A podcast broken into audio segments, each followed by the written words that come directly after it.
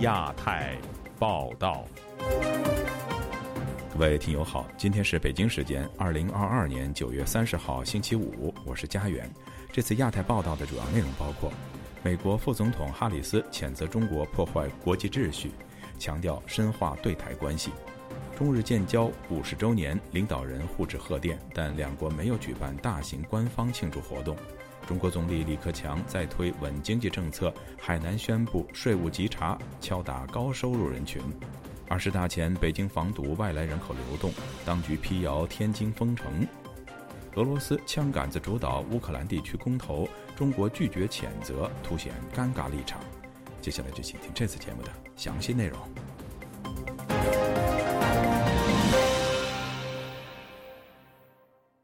正在亚洲访问的美国副总统哈里斯日前公开表示，中国破坏基于规则的国际秩序，而美国将继续深化与台湾的非官方关系。就此，中国和台湾官方迅速作出回应。请听本台记者黄春梅发自台北的报道。哈里斯二十八日前往美国海军最大海外军事基地横须贺视察，在美军驱逐舰霍华德号发表演说。哈里斯表示。中国正破坏以规则为基础的国际秩序关键要素，挑战海上自由。中国施展其自身军事和经济力量，胁迫恫吓邻国。他说：“我们已经目睹在东海、南海令人不安的行径，以及最近在台湾海峡的挑衅行动。”此前，美国总统拜登接受六十分钟节目专访，并公开承诺，如果台湾遭遇前所未见的攻击，美国将出兵协防台湾。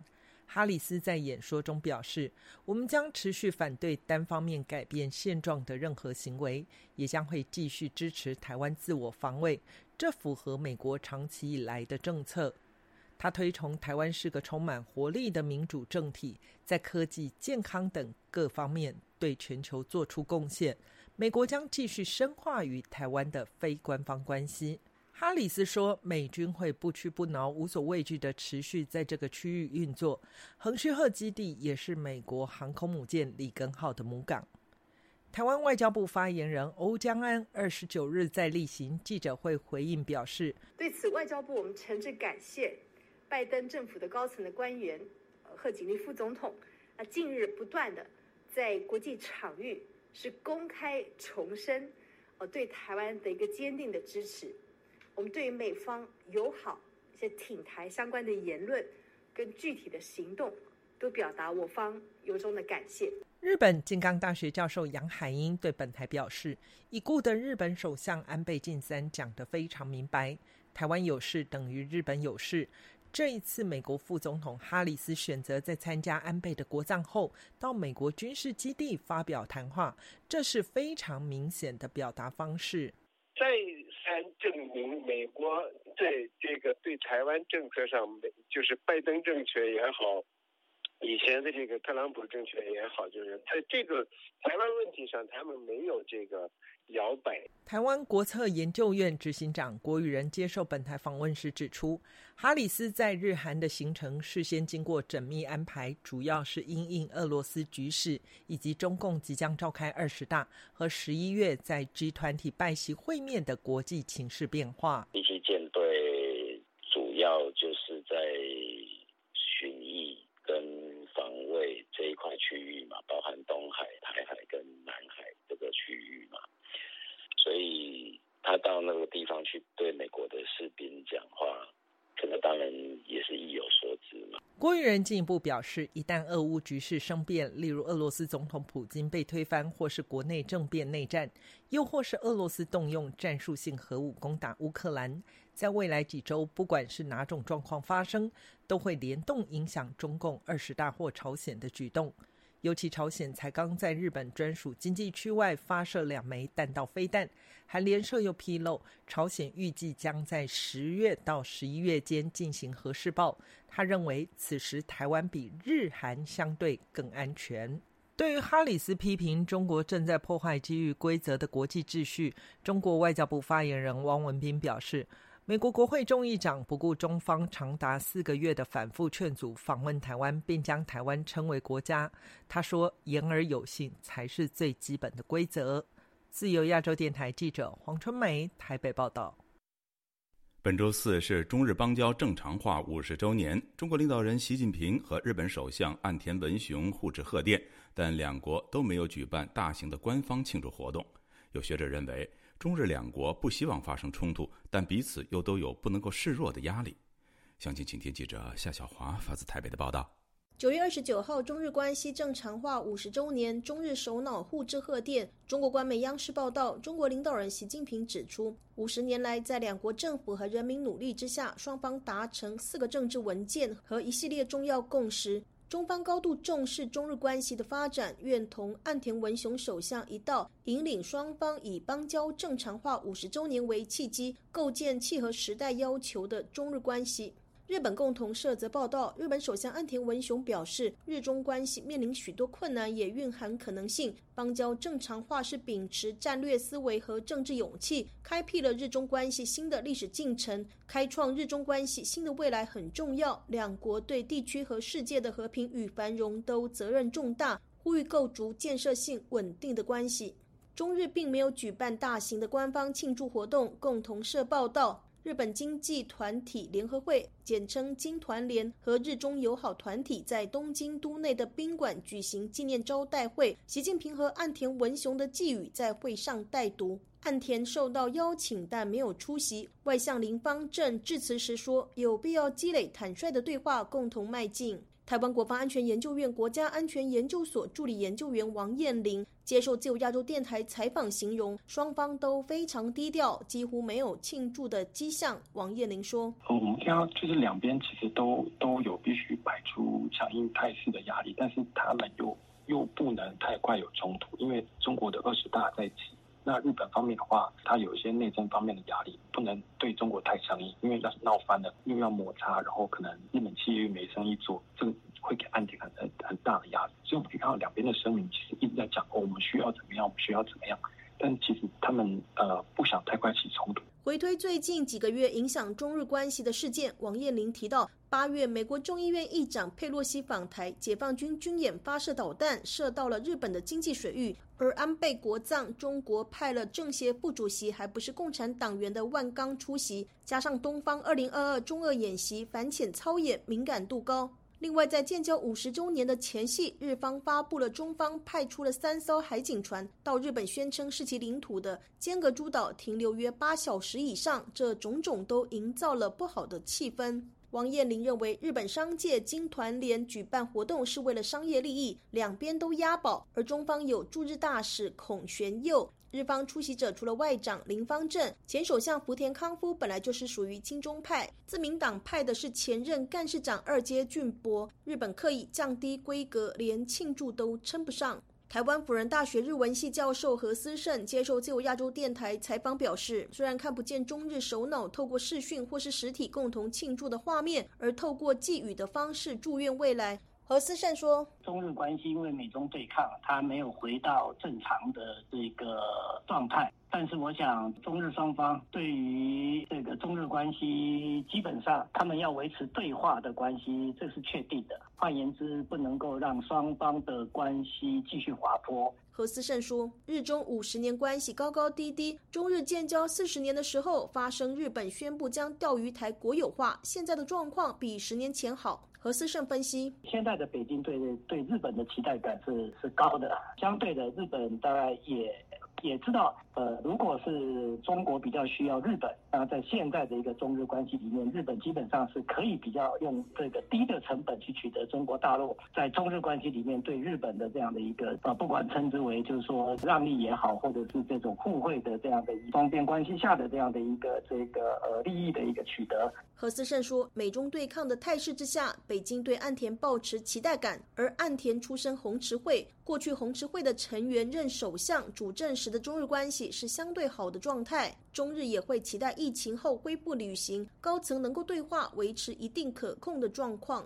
何思胜指出，可看出双方的共识是中日不要有冲突，但是在钓鱼台的问题上，中日都显示不会让步。在此之外，彼此会寻找双方可以合作的领域，继续去推动。何思胜认为，中国会在美日关系上基于中美对抗的考量，尽量的拉住日本，王彦霖分析，二十大前中方对日关系处理会谨慎，可以看到岸田对中国没有很强硬，但如果要理解为日本对中软弱，这逻辑则大有问题。王彦霖说：“他如果跟中国硬碰硬的话，那势必要投入很多的国防资源，那这些国防资源可能会分食他在内政方面可以运用的筹码。那比如说现在不景气，他可能必须要纾困，或者是有一些其他作为。如果他一味的把这个资源投到国防国防领域去的话，其实对他的政权的支持度来。”说是是可能会有一些影响的，但其实这并不代表他对中国是软弱。如何解读日本对中不示弱？王彦霖指出，日本以前国防重点摆在北边，主要是冷战遗留北方四岛的问题，怕俄罗斯挥军南下往南推进。最近两三个月，则将军力南迁，强化西南诸岛、冲绳以及钓鱼岛、台海等区域防卫。军事想定包括，如果岛屿被包围，弹药防御是否足够，营区会不会太旧，这些当然是针对中国。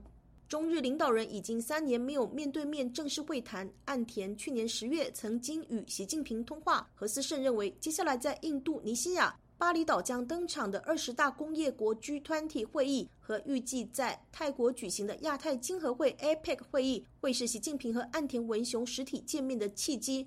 自由亚洲电台记者谢小华台北报道。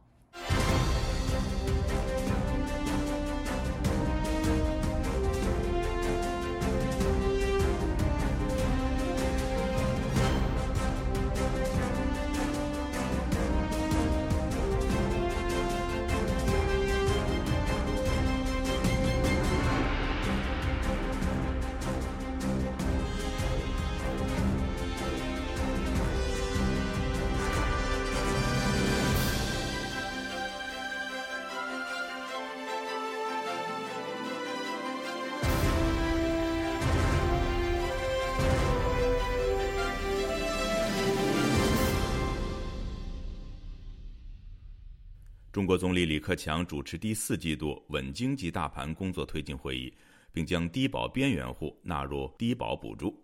但在海南，当地税务部门则对高收入高净值人群开展税务稽查。有评论认为，中国经济不景气导致地方政府税收不足，各地政府近期都在想方设法对富人查税。以下是记者古婷的报道。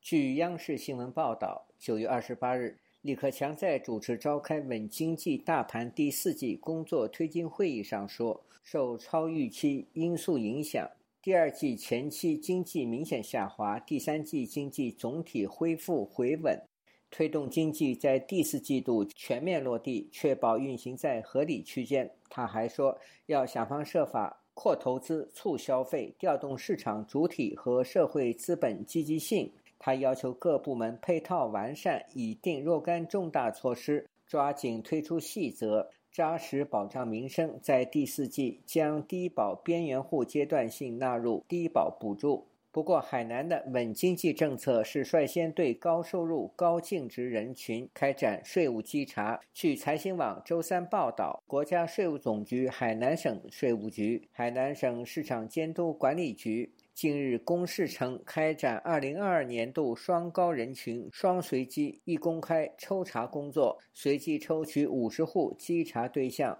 组织全面自查，自查期限为二零二二年十月九日。自查结束后，根据纳税人自查情况，以风险为导向，分析筛选部分重点检查对象进行检查。知名财经评论人士蔡声坤周四接受本台采访时表示。海南国税局对所谓“双高”人群进行双随机税务稽查，实际上是选择性查税。他说：“因为海南的这几年呢，它要自贸港，本来海南的经济呢，房地产不行了，那其他的最大的问题啊，它是没有税源，它的财政收入呢，根本不足以支撑呢它的整个公务员的队伍，也不足以支付它的正常的开支。”目前，海南自贸港对高端紧缺人才实行个税税率最高百分之十五的优惠政策，一定程度上为部分双高人群提供了税收筹划空间。海南省政府近日明确，从二零二三年起，享受自贸港个税优惠应满足的条件包括：一是一个纳税年度内在海南自贸港累计居住满一百八十三天；二是属于海南省各级人才管理部门所认定的人才。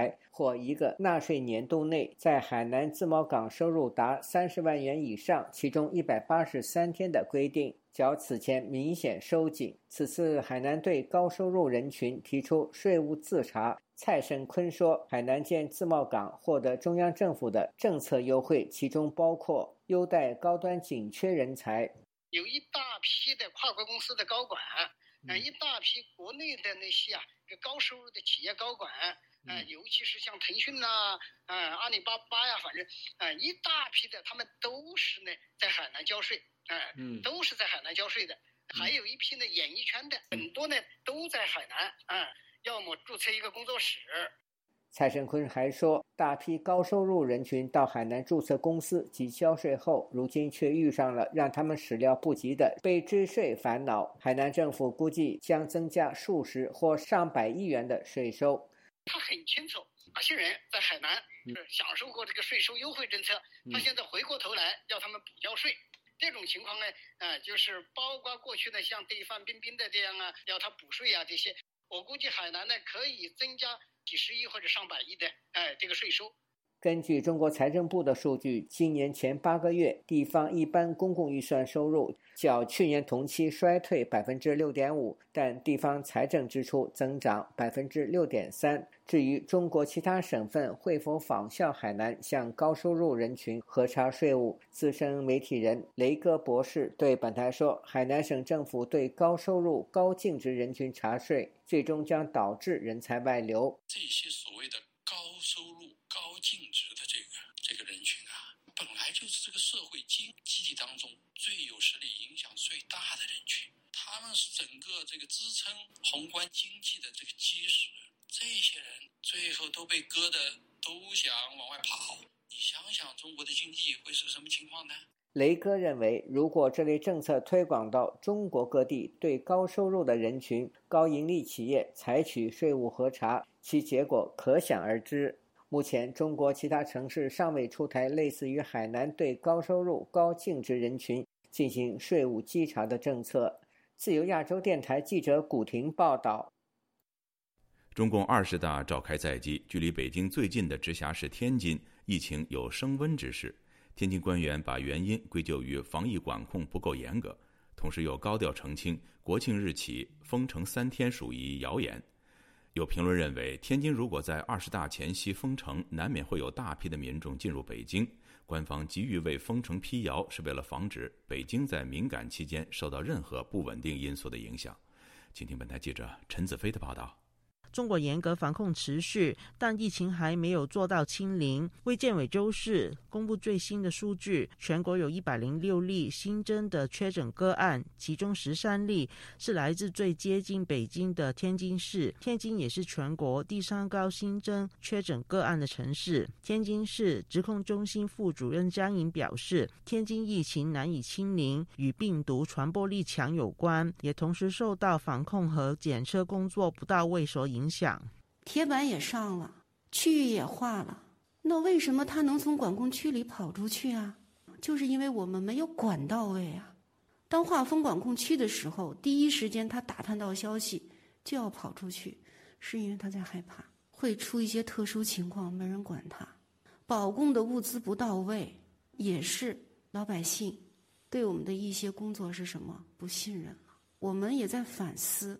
在官方表态防控不到位后，天津辟谣的微信公众号也同步发布。有人在网上传播天津在国庆日起静默三天等于封城的消息。官方很快做出回应，表示封城三天的消息是传闻和谣言，提醒民众天津正处于疫情防控的关键时期，要积极配合疫情防控的工作，不造谣、不信谣、不传谣。但网民普遍不相信官方辟谣的说法，有网民表示三天封城是谣言，真实状况可能是封五天到七天。有人重提上个月成都封城前，网民日大雨林提前预告消息被官方澄清后不久才证实封城的事件，表示民众应该自行做好准备。天津居民汤女士对本台表示，虽然官方说封城是谣言，但在过去几个月，各个小区断断续续有短期的封锁，她与其他居民早已做好准备。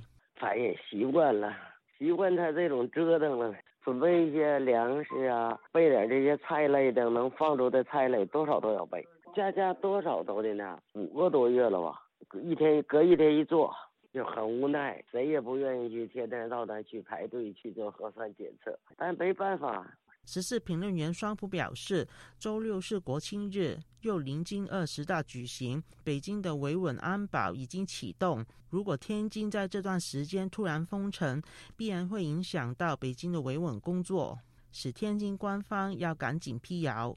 不承认是封城，是因为怕一宣布封城，大部分天津的人就急忙在几小时内逃到北京去，影响到二十大的那个维稳的布局嘛。你看，到成都里面也是这样的情况嘛。先不公布之后，有人爆料抓他们，就趁着封城啊。那尤其二十大之前，尤其北京十月一号会有仪式嘛，更不可能让靠那么近的一个大城市的人大幅往北京跑，而是为了防止不稳因素来到北京来。双普表示，成都封城的事件，官方也同样有辟谣，最后官方以行动证实谣言成真。也使民众不再相信官方所谓的辟谣行动。时事评论员李伐天表示，事件除了反映官方长期私讯于民，使辟谣行动失败，天津官员有防控不够严的表态，也显示官方下一步会针对内部加强消息管控，以防止再有泄密的情况。封城的这种所谓谣言呢，这个消息怎么走漏的？必然是内部人走漏的。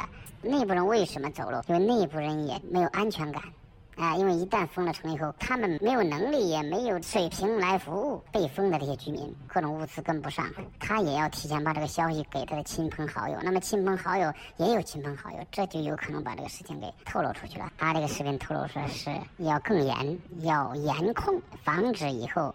再出现这些纰漏，李伐天表示，张莹在记者会上的一番话，虽然说是反思，同时也把疫情扩散的责任放在不配合检测防控的人身上。估计日后官方会再严格把守所有的防控区域，防止有人能逃避隔离。就亚洲电台记者陈子飞台北报道。云南昆明九月二十七号召开了新冠疫情防控工作新闻发布会，证实在二十五到二十六号，昆明累计有二十三例新冠阳性病例。而发布会上公布的另一项数据更引起人们的关注，那就是昆明共有七万零四百四十二人的健康码因此而被附上了黄码。以下是记者孙成的报道。家在昆明五华区的李女士在九月二十八日接受记者采访。讲述了她所了解到的当地情况，表示虽然基本的生活物资还不算短缺，但受封控的人们依然面临着很大的不便。他说：“现在昆明市的风控主要是集中在西山区和安宁，以对小区的风控为主。但是很多人反映，核酸检测和风控主要是集中在晚上，尤其是会在半夜进行，对居民的生活会造成很大的影响。”根据昆明当局在二十七日公布的信息。二十三例阳性病例中有十例轻症，九例无症状感染者，四例初筛阳性，都位于西山区和安宁市。其中有二十一个病例是在这两个区的集中隔离点发现的。此外，这轮疫情的首发病例是网约车司机，社会面活动轨迹较为复杂，因此疫情存在很高的扩散风险。李女士表示，从上个月开始，能够感受到昆明的防疫政策正在收紧。她告诉记者，尽管目前当地的生活水准，还没有达到此前上海封城时的艰难程度，但依然能够感受到生活水平的下降。他讲述了遭遇封小区的人们的处境。如果封起来的话，也不知道什么时候会解封，整个人都会处在一种很大的心理压力下，没有办法正常的规划未来生活，会打乱很多个人的计划，尤其是学生或者是一些有应考需要的人群。上班的就更不用说了，一觉起来被封的都有。根据昆明当局在九月二十七日公布的信息。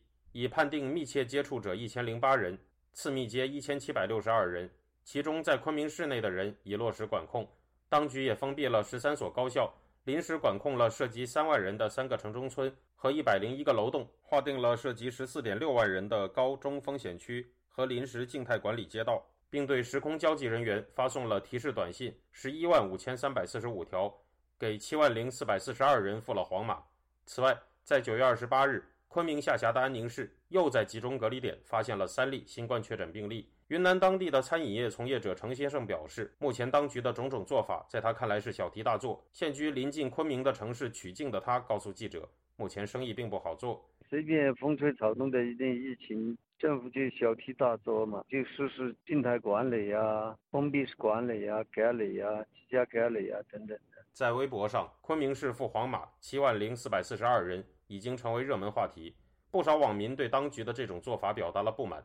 有人表示。没完没了的疫情看不到尽头，何时是个头？也有人充满讽刺意味地说：“你们这群平民的皇马，记住，是我们关老爷付给你们的。”自由亚洲电台特约记者孙成，旧金山报道。习近平这十年，请用一句话总结。他推动这些大战略，结果是加快了中国经济走向衰退，告别繁荣，陷入困境。只能说好，不能说坏。官官相护，民不聊生。中国的民营企业没有希望，中国也没有希望。四面楚歌，朋友越来越少，把一手好牌打得稀烂。市场经济全面倒退，越来越成为一个这种经济的一个孤岛。皇权化、黑箱操作造成了经济失败、教育恶化的必然结果。我会认为，其实中国在这几年的一个外交有一点弄巧成拙的状况。当下中国的环境呢，毫无疑问已经变得非常糟糕了。我认为。中国的公民社会已经死掉了。我们生在这个多灾多难的国家，多半来自于人祸，来自于专制和独裁。中共二十大前夕，自由亚洲电台将推出习近平这十年八集特别节目，敬请关注。二十大前夕，互联网上有关中共领导人习近平遭软禁的所谓政变传言，引发舆论热议。在本台最新一期《亚洲很想聊》节目中，专家和学者针对传言背后的共产党独裁专制问题进行了分析。请听本台记者夏小华发自台北的报道。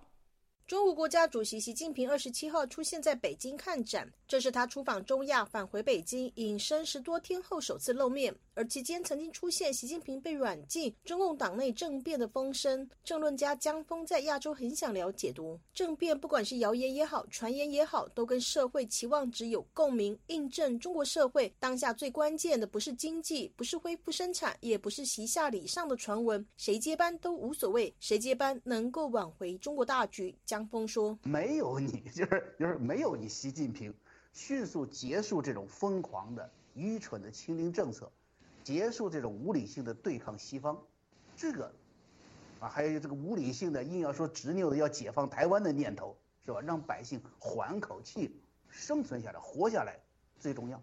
没有一个极权主义政权是通过和平抗议而被赶走、摧毁或者改变的，在人类历史上从来没有。所以，相对中国社会这样一个极权主义国家来说，如果习近平不能够自然下台，那么中国社会将面临巨大的动荡。美国加州大学荣休教授宋永毅认为，毫无疑问，确实有一部分的群众和党内的干部对习近平表达不满。但是在共产主义政权下要政变很难，人们虽然抱有希望，但必须认清现实。宋永毅定调：习近平是一个非常平庸、愚蠢，但是又野心勃勃的领导人。但是他面对的是什么呢？他面对的是一个垂垂老矣、腐朽不堪的中共。所以，这个中共啊，已经没有这个中心之望。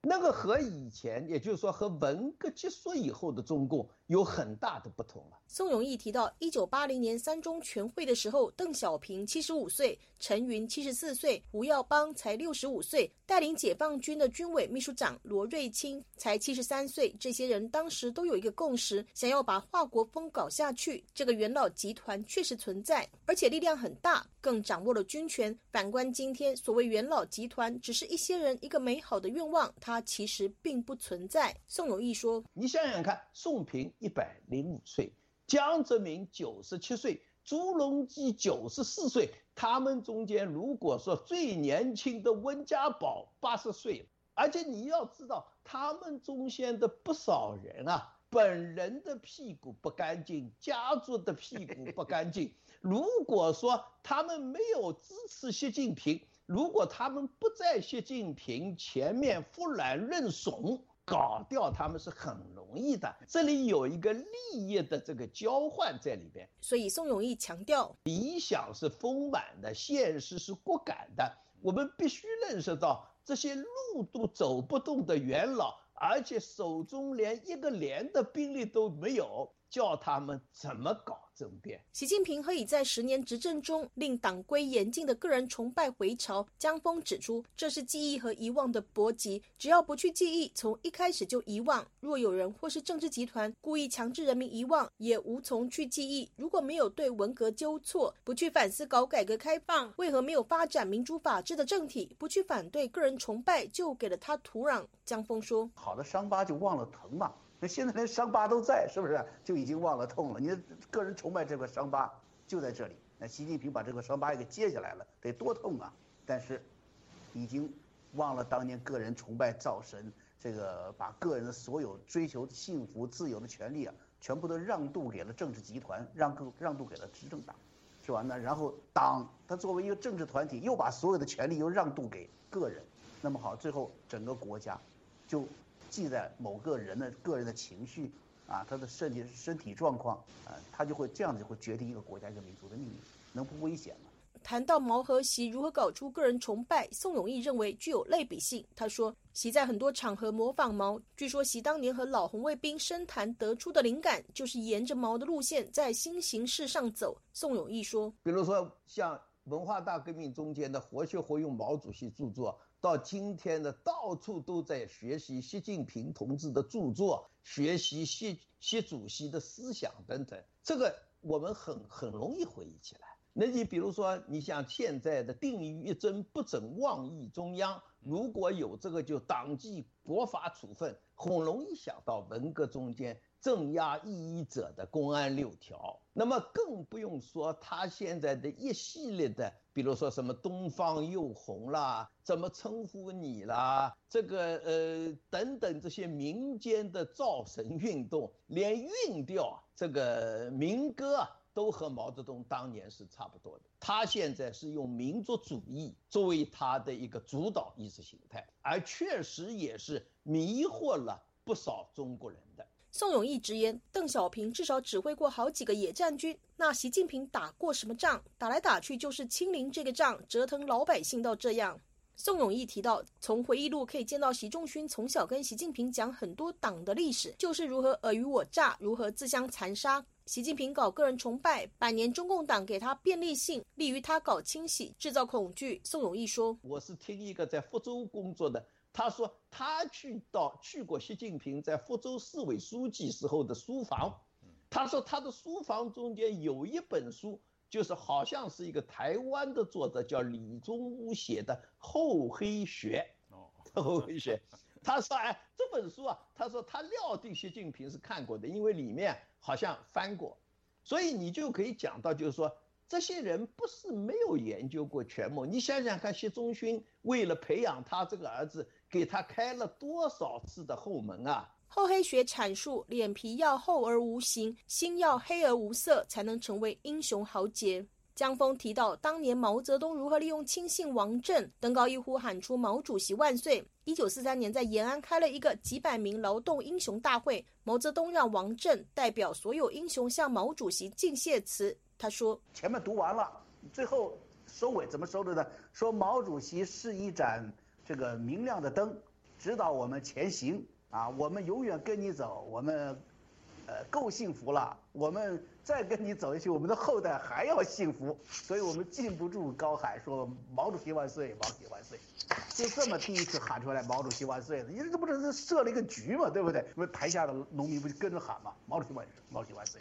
这就是自导自演，个人崇拜。”江峰说：“毛不安排知识分子是自知心虚，他知道知识分子肯定不跟着喊，自己说要搞民主共和，怎么会搞出个帝王万岁？在民主制度下喊个人崇拜，一定会先被拿下。而习近平面对个人崇拜，也是精心打造。”要说习和毛有何不同，宋永义认为恐怕是更加厚黑一点。例如，习近平把社会主义特色思想加到邓小平的里面去，而国家主席原有两年任期，限制没有了。修改党章、政治报告谁做的？都是习自己做的。十九大以来，每一次重大的政治报告都是他代表做的，他连信任的吹鼓手都没有。自由亚洲电台记者谢小华，台北报道。香港南华早报星期四披露，中共领导人习近平已经确认将在十一月出访东南亚，参加亚太经合组织峰会。由于上述日程恰逢中共二十大之后，习近平此举所释放的信号再次受到外界关注。以下是本台记者唐媛媛的报道。香港南华早报九月二十九日引述泰国外交部发言人塔尼向媒体确认。中国国家主席习近平将于十一月参加在泰国曼谷举办的亚太经济合作组织会议。由于香港这家规模最大的英文报纸此前被中国电商马云收购，该报发布的上述消息引发舆论关注。外界注意到，美国总统拜登截至目前尚未表态是否会出席亚太经合组织峰会，一场可能的拜习会也还是未知数。据悉，亚太经济合作组织成员。是以经济体作为参与方式，因此中国香港或台湾均可派代表出席。而据泰国外交部发言人塔尼透露，目前新加坡、台湾和香港已经接受了泰国的会议邀请。中共二十大预计下月召开。如果上述消息属实，正谋求党总书记第三届连任的习近平从中亚返回后再次出访，其政治宣誓的目的何在？原北京大学经济学院教授夏叶良就此认为，此举预示习近平的连任势在必得。目前党内没有一个形成抗衡的集团，就是说，或许大家心里边都对他不有不满意的地方，但是敢公开来。就是表态的人太少，也没有真正形成一个联盟。谢业良指出，中共党内缺乏具备政治担当的人物，因而难以通过实力与习近平抗争。而习近平之所以选在二十大召开前宣布参加亚太经合组织峰会，应该是有中共内部官员听到了外界质疑习近平第三任坐不稳的风声，因此通过宣布参加十一月的会议，向外界释放讯号，以此消除外界对他能否连任的疑虑。美国政治刊物《北京之春》荣誉主编胡平对此则有不同的看法。他在接受本台采访时告诉记者。习近平此时表态参加亚太经合峰会，只是例行公事。就像此前习近平出席上海合作组织峰会的消息也是提前放风。他认为，习近平宣布参加亚太经合组织峰会，与他二十大是否能连任无关。他是以国家主席的身份去参加，不是以总中共总书记的名义去参加。胡平指出，中共二十大选的是总书记，而习近平的国家主席身份将延续到明年三月的两会。所以，不管这次二十大习近平能不能连任总书记，都不妨碍他以国家主席的身份出席十一月份的这个会议。因此，习近平参加亚太经合会与否，不能作为其二十大连任是否坐稳的评判。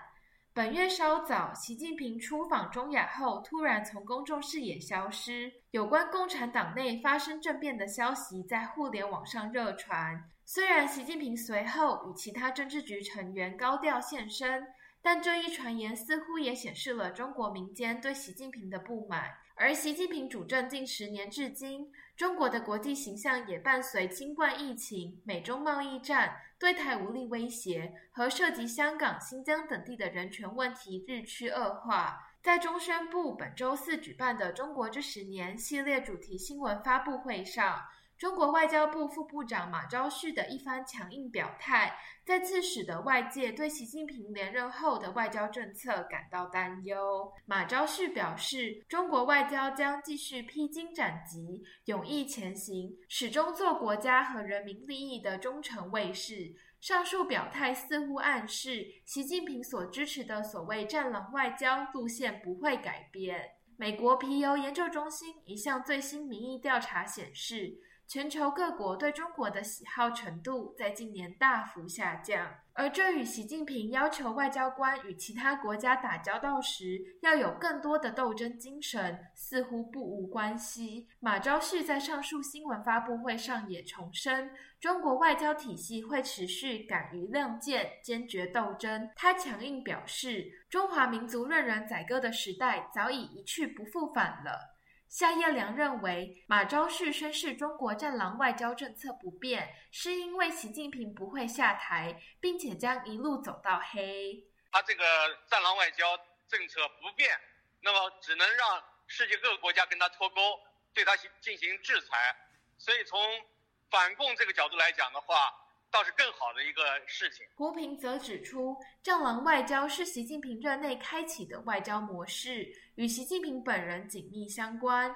因此，在习近平卸任之前，中国外交部对战狼外交政策的宣传口径自然不会改变。当然，它并不意味着他们内部呃在高层就没有任何矛盾了，没有权力斗争了。那当然并不说明这个问题。但只要他他现在还在位置上，嗯，还没有从位上跌下来，那他就一定会坚持这种这种说法。自由亚洲电台记者唐媛媛，华盛顿报道。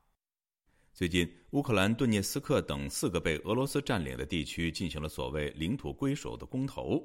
公投结果有超过百分之九十七的人赞成被并入俄罗斯。这一被俄罗斯在枪杆子下主导的公投，其合法性在世界范围内引发广泛质疑。而一直声称尊重各国主权和领土完整的中国，却在此时拒绝谴责俄罗斯的行为。中方立场的背后，到底有什么样的利益计算和战略考量呢？以下是本台记者王允的报道。这一投票结果似乎早在外界的预料之中。同样引起外界关注的是中国对这次公投的态度。在乌克兰公投结束后，中国驻联合国大使张军周二在联合国的安理会上表示，中国注意到了乌克兰局势的最新发展。他强调，中国的立场是明确的和一贯的。那就是所有国家的主权和领土完整必须得到尊重。法新社记者在中国外交部周三的记者会上直接向发言人汪文斌提出疑问：既然中国表示尊重乌克兰的主权和领土完整，为什么中国没有更明确的谴责俄罗斯？汪文斌并没有直接回答这个问题，除了重复张军的说法外，又强调：我们将始终站在和平一边。将继续为推动局势缓和发挥建设性作用。中国对公投暧昧的态度，与其半年多以来对俄乌战争的态度似乎保持了一致，但在外界看来，这种模棱两可，其实反映出了中国在这个问题上的两难。海外政论杂志《中国战略分析》杂志社社长李伟东分析说，这种两难，一方面在于中国和俄罗斯目前走得比较近，现俄罗斯是朋友。你说直接谴责呀什么之类，就有点面子上不好看嘛。这个其次呢，中国跟美国之间呢，呃，又是一种特别矛盾的状态，现在剑拔剑拔弩张，等于呢，俄罗斯呢又在帮中国说话，在台湾的问题上。而另一方面，则牵涉到台湾问题。还有一个难处呢，就是说你要是承认这个俄罗斯要这么干是是可以的，那你将来你要收回台湾呢？台湾，你你可以说台湾不是一个国家，然后台湾这个主权本来属于中国，但是你也，它毕竟自治了七十年了，在全世界也都都反对这个中国用武力的方式去解决台湾的问题。中国在俄乌战争上的态度虽然备受外界的关注，尤其是西方频频向中国示意，希望中国能在这个问题上起到积极的作用，但中国方面一直保持着模棱两可。就在这次公投的两周前。在乌兹别克斯坦举行的上海合作组织峰会上，习近平在与普京会面时表示，中方愿意同俄方在涉及彼此核心利益问题上相互有力支持，但却避谈俄乌战争的问题。外界并不清楚双方在见面时是否会谈到本次公投的问题以及乌克兰被占领地区的归属问题，但李伟东推测说。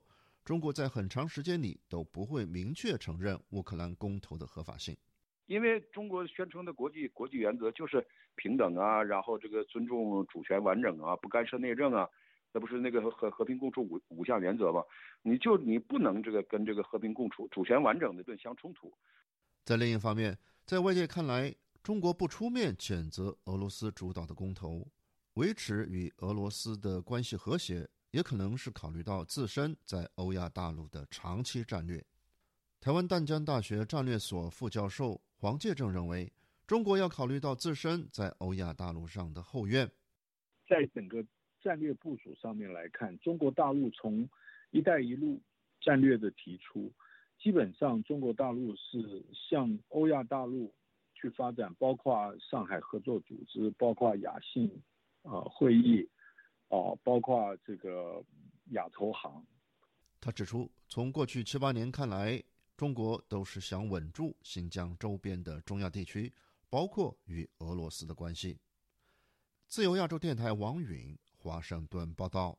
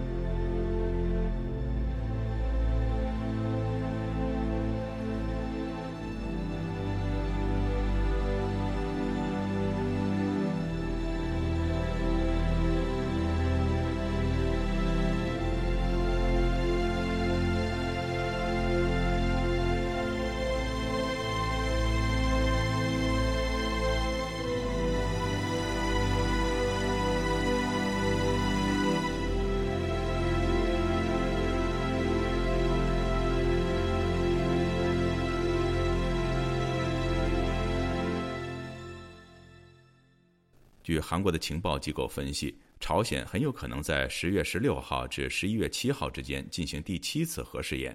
分析人士认为，这个时间段正好是中共二十大和美国中期选举之间。朝鲜核试验一方面要避开二十大，另一方面又试图影响美国的中期选举。请听本台记者白涛的报道。据韩联社九月二十八号的报道，韩国情报机构韩国国家情报院近日表示，朝鲜将可能在十月十六号至十一月七号之间进行第七次核试验。朝鲜丰西里核试验场的三号坑道已修复完毕，进行第七次核试验的可能性极大。韩国峨山政策研究院研究员梁旭针对朝鲜可能实施核试验的时间区间分析道：“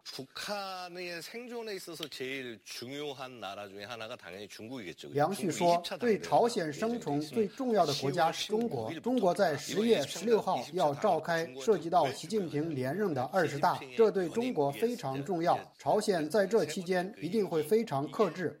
梁旭进一步举例说，朝鲜在今年一月份一个月内就发射了七枚导弹，但二月份就非常克制，因为二月份有北京冬奥会，因此在中国重大政治活动期间，朝鲜实施核试验的可能性很小。梁旭进一步认为，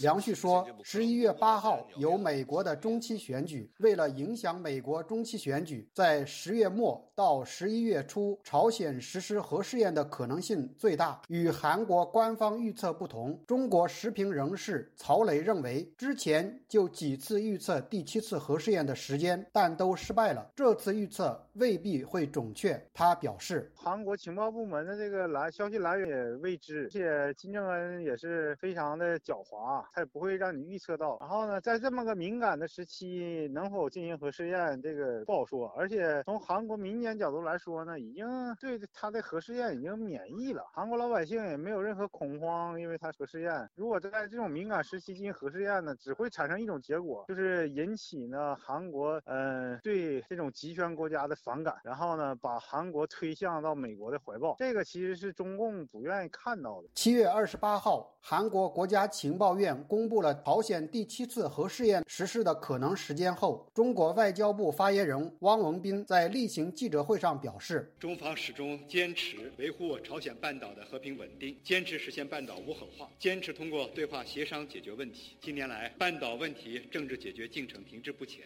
症结在于朝方正当合理关切始终没有得到应有的。”重视和回应，美方应当尽快拿出实实在在的行动，回应朝方关切，为重启有意义的对话创造条件。韩国国家情报院的资料显示，近期以来，金正恩和习近平之间互致电函八份，其中金正恩六次致电，习近平两次致电。虽然不清楚具体致电时间和内容，但有分析人士认为，中朝之间的最高层交流一定有不为外界所知的与核试验有关的内容。此外，美。美国副总统哈里斯二十九号访问韩国，在与韩国总统尹锡悦的会谈中，朝核威胁是会谈的主题之一。会谈后，哈里斯访问了朝韩之间的非军事区，以表明美国对韩国的安全承诺。自由亚洲电台记者柏涛首尔报道。柬埔寨和菲律宾等国的军警近期抓捕了成千上万的电信诈骗者，其中多数为中国人。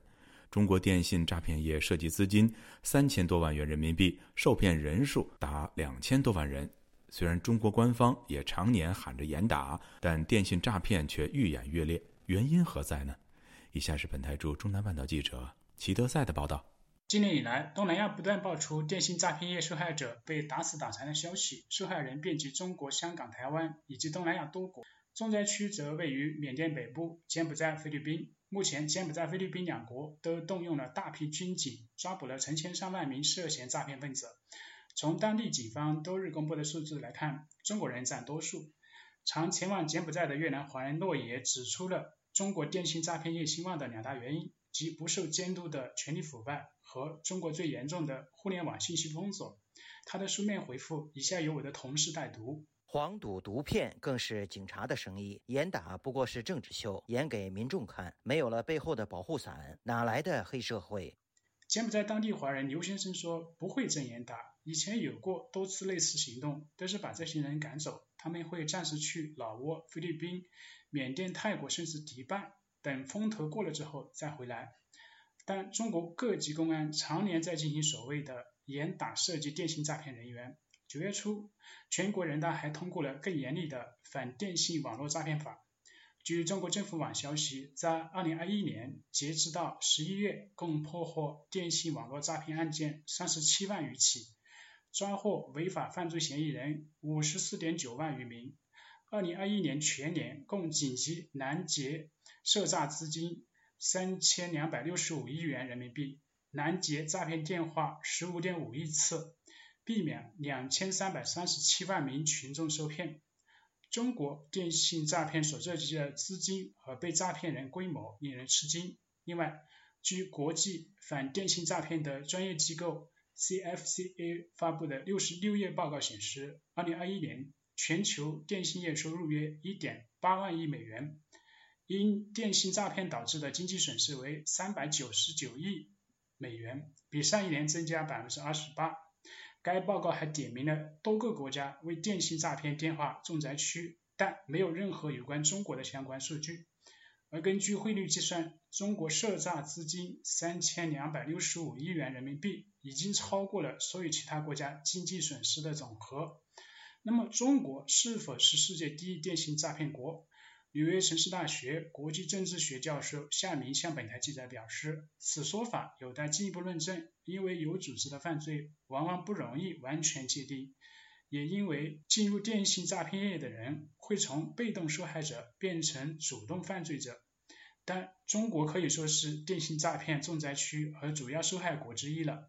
作为一个警察国家，他也分析了电信诈骗在中国高发的四大原因，包括中国超便捷的网络支付。中国人对高压的强权体制没有抵抗的勇气，中国对网络金融体系缺乏保护，以及中国超严厉的互联网信息封锁。他提及的中国互联网防火墙的危害时说道：“每个人都应成为现代社会有效的决策者。防火墙阻断了人们获取信息的能力，而在谷歌搜索都被封禁的国家，人们只能获得官方单一的信息。”他说道。那你中国的连大学机构，那么对有些雇佣的这些人，他都没办法有效的进行这个核对，那么或者对他的论文呢，呃都没法有效的进行检索。那么当然，我觉得这些呃诈骗呢，那么牺牲呃普通的老百姓的小民的，当然更没人去做。据人权组织自由之家二零二一年度报告，中国的互联网自由度连续七年世界最差。目前，包括谷歌、脸书、推特、油管在内的数以万计的网站，在中国都无法被自由访问。以上是自由亚洲电台记者齐德赛的报道。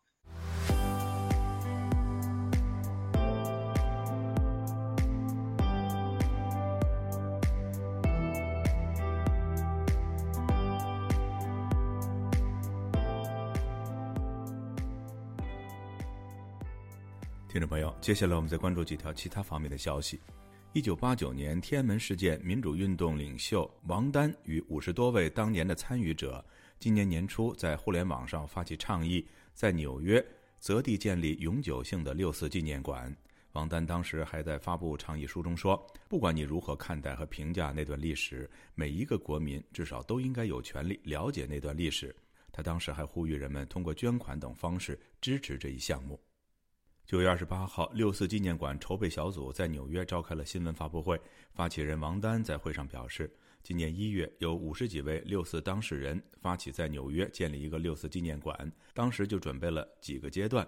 第一阶段就是在首都华盛顿做特别展出，这从今年六月四号已经开始，直到今年年底结束。第二阶段是筹款五十万美元，筹到之后就开始在纽约寻找场地和租房子。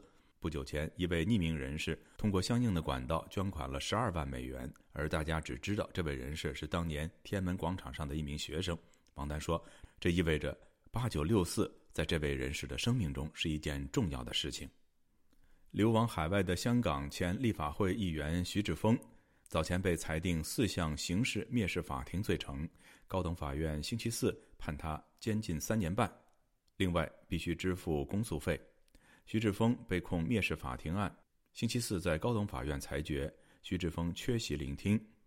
他前年获法庭批准保释期间到丹麦公务外访，之后宣布流亡，其后被起诉误导警方和法庭。无国界记者组织和其他九个非政府组织九月二十八号向美国国会发出联名信，敦促他们对参与搜查和关闭《苹果日报》的香港个人和中国政府官员实施制裁。听众朋友，这次的亚太报道播送完了，谢谢收听，再会。